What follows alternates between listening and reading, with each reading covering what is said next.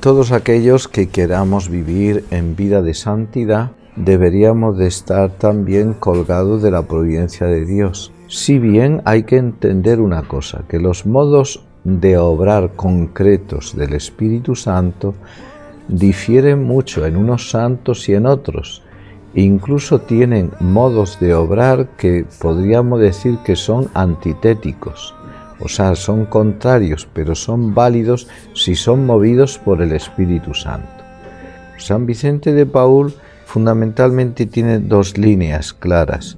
Una es la caridad hacia los pobres, en un momento en que había mucha gente que pasaba hambre en Francia y gentes que se quedaban solos y enfermos en una situación muy muy triste y por otra parte también se ocupó de la formación del clero. Por eso la orden religiosa masculina que fundó él se llaman los padres paules por el apellido de San Vicente Paul, pero también le llaman los padres lazaristas porque la casa central donde estaban ellos era en la calle de Saint-Lézer, San Lázaro, y de ahí lazaristas por esa razón. Y pero también les conocen como los padres de la misión. Y los padres de la misión es por lo siguiente, mira, había una señora que era en aquel tiempo, en el siglo XVII, todavía existía una estructura socioeconómica y jurídica muy distinta que la que hay ahora. Nosotros estamos viviendo después de la Revolución Francesa con el Código Napoleónico y fundada en eso de eh, fraternité, égalité, liberté, sécurité, etcétera, todas las cosas que son el fundamento del Código de Derecho Napoleónico, que está fundado en parte en el derecho romano, pero luego tiene ese aspecto revolucionario de la revolución liberal burguesa, en el ámbito jurídico, etcétera, Bueno, vamos, vamos a continuar. Entonces, ¿por qué le estoy diciendo esto? Porque todavía en el siglo XVII, que es cuando vive San Vicente de Paul, pervive lo que es el absolutismo monárquico, todo para el pueblo, pero sin el pueblo. Y entonces era la nobleza la que tenía la propiedad de todas las cosas, incluso había un pueblo que era totalmente suyo, de una marquesa, de un conde, de un duque, de gente noble. Y había una marquesa creo que, es, que era título de marquesa, a lo mejor es condesa, pero no lo sé. Pero tengo un título nobiliario que ella era propietaria de una extensión enorme con sus pueblos y todo, ¿eh? Y entonces, en aquel tiempo, una persona que tiene este título y que es propietaria de un pueblo entero, ¿verdad? Pues también se preocupa no solamente del aspecto económico de su gente, sino también del aspecto espiritual tenían como una especie de, si eran católicos, de obligación de procurar la salvación de las personas que vivían allí, de, las almas.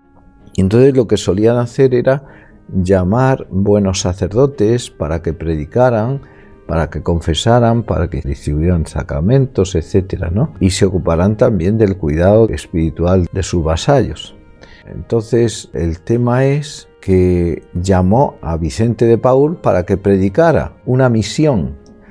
La predicación de la misión comportaba una serie de charlas sobre el tema doctrinal y otras charlas sobre tema moral, porque en último término es lo que tenemos que creer para salvarnos, lo que tenemos que hacer para salvarnos, los sacramentos, la vida de la gracia y después ya pues enseñar oraciones y prácticas ya de piedad, etcétera, etcétera. Bueno, pues entonces llamó a Vicente de Paul y San Vicente, el que será San Vicente de Paul, predicó y predicó con un fruto extraordinario. El Señor pasa por encima de todas las estructuras socioeconómicas y tal y habla al alma, ¿no? Y las transforma y las toca y las, y las aproxima a sí mismas, ¿no? Entonces, ese fruto tan extraordinario que hubo en las almas de sus vasallos le llevó a esta señora a decirle, oiga, ¿por qué no se reúne de jóvenes que sean inteligentes, gente que tengan inquietudes, de ser sacerdotes, usted los reúne, les enseña este método de dar la misión y continúa usted, porque usted un día se muere y San Vicente de Paul le dijo, yo le agradezco todo lo que usted me dice, señora, pero yo no voy a mover ningún dedo en este sentido. Si el Señor lo quiere, ya me traerá los jóvenes para que eso suceda lo que, usted, lo que usted dice. Y él, pues, no se movió para nada y empezó a venir uno y otro y que tengo inquietud, qué tal, y entonces empezó así la nueva congregación, de ese modo.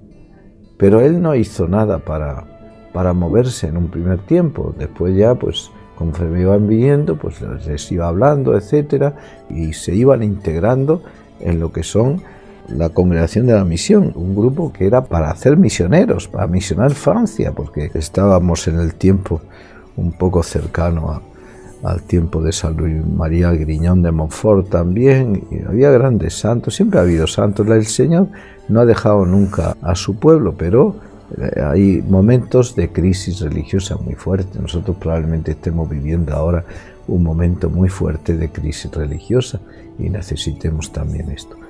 Lo digo esto porque los modos de operar de los santos son muy distintos. San Eugenio de Macenot hace todo lo contrario. Él sí era noble y se dio cuenta de que después de la Revolución Francesa toda la zona del Languedoc francés, que es desde Marsella hasta Lyon, toda esa parte, que es donde surgió la marsellesa, Marsella, Marsella, Marsella, marsellesa. De ahí es de donde se había prácticamente arruinado todo el cristianismo. Entonces, él lo que hace es, al contrario, eh, se entera de dónde están los jóvenes más inquietos, más deseosos de imitar a Jesucristo, etcétera, etcétera, y les escribe cartas personales a ellos diciendo, mira, me he enterado que eres así, así, así, así y te propongo un plan. Tú sabes que la vida religiosa, o sea, no vida religiosa de religiosos, sino la religión católica está arruinada en todo el Languedoc. Yo sé que tú eres un hombre que aspiras a ser santo y que por lo tanto no se puede ser santo si no hay cruz. Yo te ofrezco la cruz de nuestro Señor Jesucristo, que te unas a mí y que prediquemos en todo el Languedoc donde ha habido cantidad de mártires. La Revolución Francesa fue terrible. La Iglesia sufrió enormemente de la Revolución Liberal Burguesa. Eso de que no sufre de las derechas es mentira. La Iglesia ha sufrido de las derechas tanto como de las izquierdas. De todos los lados la han pegado la Iglesia. Bueno, total que San Eugenio de Macenot le dice esto. Y entonces yo voy a hacerlo. No te voy a dejar solo, vamos a estar juntos y vamos a hacer todo el trabajo juntos y a vivir la cruz juntos. Escribió cincuenta y tantas cartas a chicos jóvenes y demás. Le respondieron, me parece que fueron dos o tres nada más. Y con aquello empezó la obra de los oblatos de María Inmaculada. ¿verdad? San Vicente Paul es distinto. Él cree en la providencia, él inspira el Señor ese modo de proceder. Si es obra tuya, ya saldrá y sale cada institución ha tenido lo suyo. Entonces, démosle gracias a Dios por el modo como ha tenido y como ha procedido para que surja los padres paules, la obra de la misión. Le damos gracias a Dios y pedimos que nos siga asistiendo con su ayuda para que también nosotros realicemos el proyecto que Dios nos ha confiado. Que así sea.